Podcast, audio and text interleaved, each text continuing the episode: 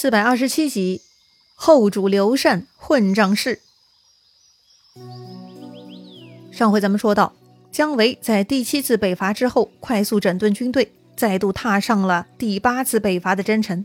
可惜啊，先锋夏侯霸开局不利，中计了，在桃阳城被乱箭射死了。话说当时夏侯霸的前部军队呢，还有人在城外呢。司马望杀掉了夏侯霸等五百人，接着呢，就从城里杀出来。进攻城外的剩余蜀军，这个时候城外蜀军已经猜到夏侯霸遇难，人心惶惶，根本就组织不好对抗，一场大败，蜀军呢纷纷逃跑了。直到后面姜维带兵杀过来，这才杀退了司马望。司马望看到姜维呢，还是害怕的，赶紧又躲回了城里。姜维啊，这就在城外下寨了。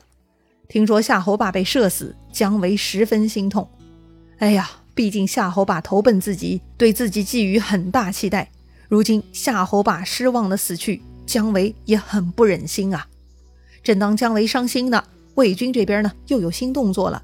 邓艾不是早早带兵去了附近的侯河城吗？这些日子呢，邓艾组织人马挖地道，他料定姜维会在桃阳城外屯驻。这个晚上呢，他的地道就打通到了姜维的营寨。上半夜大概是二更左右。忽然，一彪魏军沿着地道就杀入了姜维营寨，突然被偷袭，蜀军大乱。姜维喝令众人镇定，但是啊，大家就是镇定不下来，都乱套了。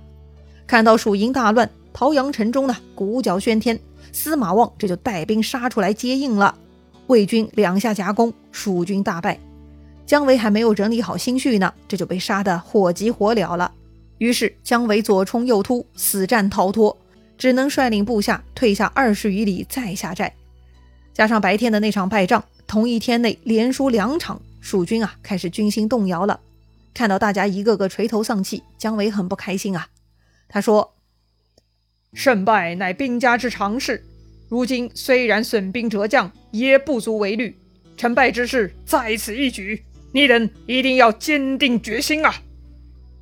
姜维宣布。要是有人胆敢提出退兵这种话，就拉出去斩了。前面廖化提过反对意见，他被留在汉中。现在谁还敢反对，就要拉出去斩了。那谁还敢啰嗦呀？得了，还是好好想想该如何行动吧。这个时候呢，张毅提出来啊，既然魏军都来这儿了，岐山必然空虚，所以张毅想趁姜维在此地与邓艾纠缠，火速冲向岐山，然后就能冲向长安。这回的机会真的很大呀！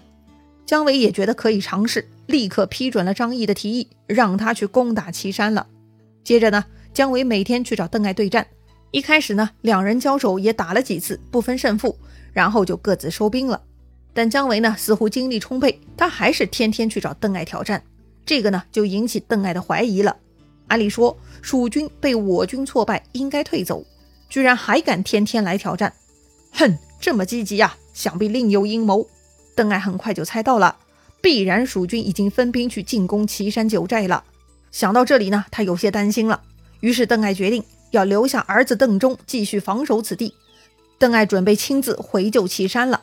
可是当时邓艾军队在城里，姜维的军队在城外。邓艾要想去岐山，就得出城。那么明显，如何能逃过蜀军的眼睛呢？于是啊，邓艾想出一个办法，假装半夜偷袭蜀军。然后嘛，趁乱溜走。说干就干哈！当晚二更，邓艾呢就带着三千精兵来偷袭蜀营了。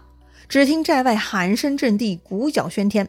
但蜀军营寨也是有防守的，并不能轻易突破。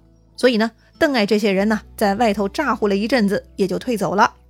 当然了，邓艾是没有退回城中，而是往岐山跑了。这个动作没有瞒过姜维，姜维呢也猜出邓艾半夜偷营的真实目的了。看来呀，邓艾是去岐山了呀。既然如此，姜维呢也不能放任邓艾跑掉，他呢也得去岐山。于是姜维吩咐傅谦，让他留守此处营寨，自己也带三千兵去岐山为张毅助攻。有意思哈，因为姜维去桃阳，所以邓艾来到了桃阳；但因为猜到蜀军去了岐山，所以邓艾又回了岐山。最后呢，又因为邓艾回岐山，姜维又跟着去了岐山。哼，说来说去像在说绕口令哈，好玩极了。这两个人呢，就像在躲猫猫一样哈。话说邓艾呢，算得真准，他冲到岐山寨的时候呢，他留下守寨的师纂已经被张毅打得快要撑不住了，眼瞅着就要被攻破了。但是邓艾来了呀，他就跟师纂形成前后夹攻之势，反而把张毅给夹住了。瞬间呢，战场地位翻转，张毅落入了下风。可是没等魏军快活多久，又听到喊声大震，鼓角喧天。邓艾后头呢，又跟上了姜维。张毅得知姜维杀过来了，立刻精神振奋。于是张毅和姜维夹攻，碰揍了夹在中间的邓艾。哎呀，明明是二对二，可是啊，因为师纂比较弱，搞得邓艾呢只能一对二。邓艾大败，找了个空子逃回了岐山大寨。从此啊，邓艾就坚守不出了。于是姜维在外头想各种办法，他俩呢又进入了拉锯战。花开两朵，各表一枝。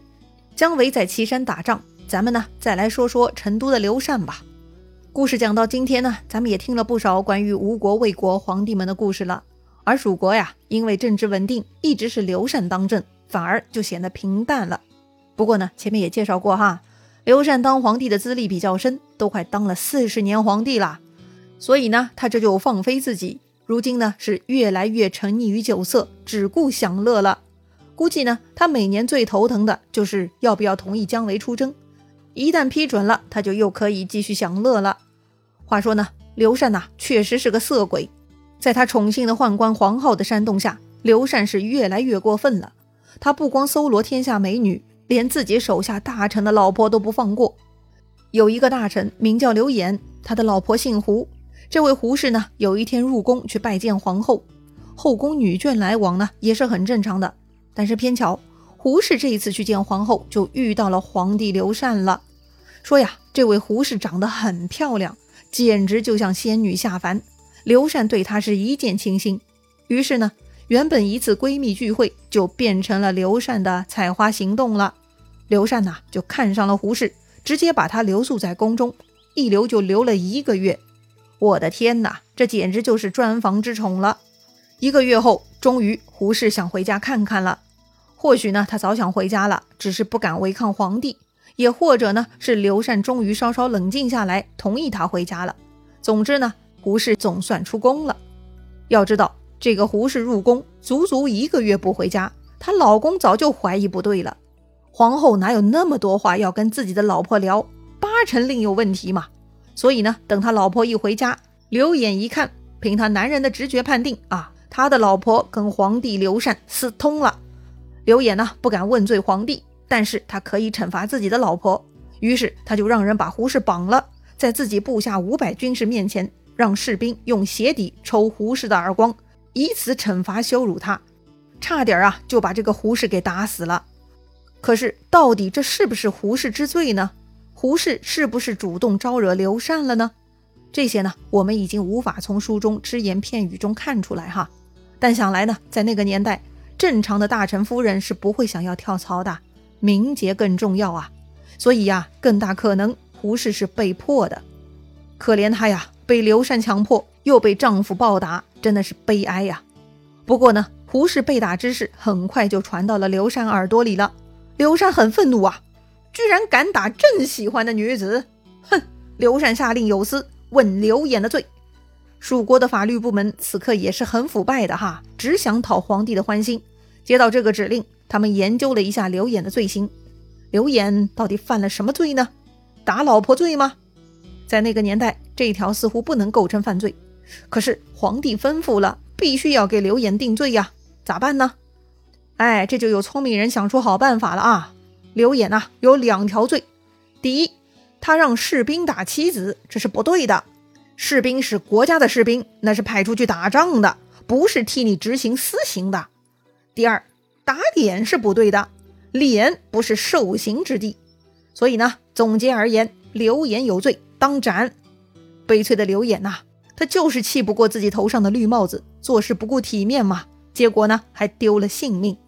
不过这件事儿啊，还是起到了一点点的收敛作用。从此呢，命妇就不许入朝了。命妇啊，就是那些有封号的女人哈，通常呢就是官员的母亲啊、妻子啊，俗称为诰命夫人。刘禅这会儿呢是禽兽不如了，看到美女都想要，但是为了避免官员以及他们的老婆再受害，只能阻止这些命妇们，让他们不要再去皇宫，不要被刘禅看到了。于是皇后就再也找不到可以聊天的人了。刘禅这么荒淫，确实让很多有识之士寒心。于是贤人渐渐隐退，小人们一个个爬上来了。当时有一个右将军，名叫严羽，这个人之前没提起过哈。可是无名之辈又怎么会变成右将军呢？哎，就因为他拍皇后的马屁，依附皇后，才捞到了这样的一个巨大的爵位。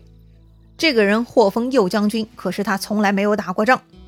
好吧，正常人没打仗就捞到军衔，应该是很满足的。但这位言语很特别，他呢很想打仗，他内心充满了英雄主义。他撺掇皇后找刘禅，说姜维在外打仗老是输，太糟糕了，不如把姜维招回来，换言语去带兵，一定能赢的。刘禅此时呢，已经像是泡在酒缸里，深度沉醉哈。他稀里糊涂的也没有多想呢，居然就同意了。要命啊！打仗啊，是儿戏吗？一个从未上过战场的缺心眼儿，居然能够代替姜维，这简直就是开玩笑啊！可是刘禅没感觉呀，无所谓，反正自己呢就是负责吃喝的。既然皇后这么看好言语，那就听皇后的吧。刘禅呢，连下三道诏书，发去岐山，要姜维退兵。当时姜维在岐山与邓艾对峙。蜀军的情况还是可以的，但刘禅的诏书来了，姜维也不敢违抗，只能组织退兵了。姜维退兵嘛，还是有章法的。邓艾又一次没敢追击，然后蜀军呢又平安退走了。哎呀，都说猪队友坑人，这回遇到一个猪头老板，姜维啊，真的该哭死了，动不动就要召回。姜维无奈呀，收拢军队，立刻就去成都拜见天子了。那么这回刘禅会怎么对姜维说呢？